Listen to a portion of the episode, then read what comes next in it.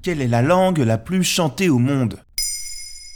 Merci d'avoir posé la question. Si l'on vous parle de chansons internationales, vous pensez tout de suite à des groupes tels que les Beatles, les Rolling Stones, Coldplay, Muse ou encore U2, ou alors à des chanteurs comme Michael Jackson, Beyoncé, Lady Gaga ou Madonna, avec tous un point commun, celui de chanter en anglais. Pourtant, contrairement à ce que l'on pourrait penser, la langue de Shakespeare n'est pas la plus chantée. Il s'agit en fait de l'espagnol. Comment expliquer l'omniprésence de la langue espagnole dans la chanson si l'on regarde le classement des langues les plus parlées au monde, on voit bien évidemment l'anglais en tête, suivi du mandarin et de l'hindi. L'espagnol n'arrive qu'en quatrième position avec près de trois fois moins de pratiquants.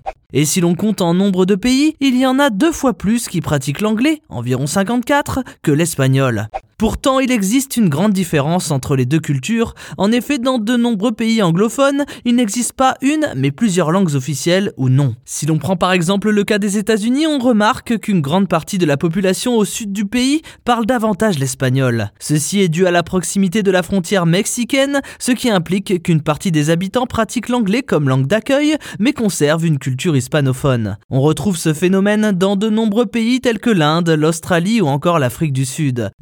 Du monde, la culture originelle n'incite pas les artistes à chanter en anglais. Pourquoi la culture hispanophone est-elle très proche de la notion de musique? En dehors de l'Espagne, la langue espagnole est principalement pratiquée en Amérique du Sud. Le point commun entre ces peuples est bien évidemment la culture latine, avec une autre particularité, celui d'être considéré comme un peuple dont les us et coutumes portent souvent vers l'art mouvant, la danse, la musique ou encore la chanson. Dans le cas des anglophones, la musique est également omniprésente mais beaucoup plus cloisonnée. On retrouve certains grands thèmes tels que le jazz, le rock ou la pop, à l'inverse des hispaniques où il existe autant de styles que de peuples. Rien qu'en Espagne, on retrouve le flamenco, la musique andalouse, basque, catalane ou encore galicienne. Certains styles s'exportent très bien à l'étranger, d'autres restent très locales, vouées aux traditions dans un pays où elles sont très respectées. En Amérique du Sud, c'est la même chose, entre le style argentin d'un Emmanuel Ortega, le style pop d'une Shakira ou encore la culture flûte de pan au Pérou, il y en a pour tous les goûts. Quels sont les succès et les stars de la musique chantée en espagnol? Les succès populaires de certaines chansons en espagnol expliquent également la place que cette langue a pris dans le monde musical, que ce soit l'essor du reggaeton à partir des années 2000 ou encore celui du tube Despacito de Luis Fonsi qui a été pendant longtemps la vidéo la plus regardée sur YouTube avec plus de 7 milliards de vues.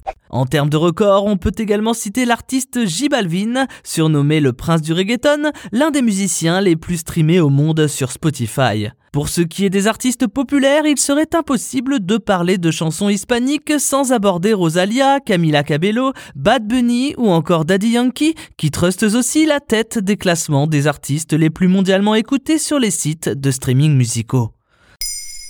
Maintenant vous savez, un épisode écrit et réalisé par Thomas Dezer. Ce podcast est disponible sur toutes les plateformes audio, et si cet épisode vous a plu, n'hésitez pas à laisser des commentaires ou des étoiles sur vos applis de podcast préférés.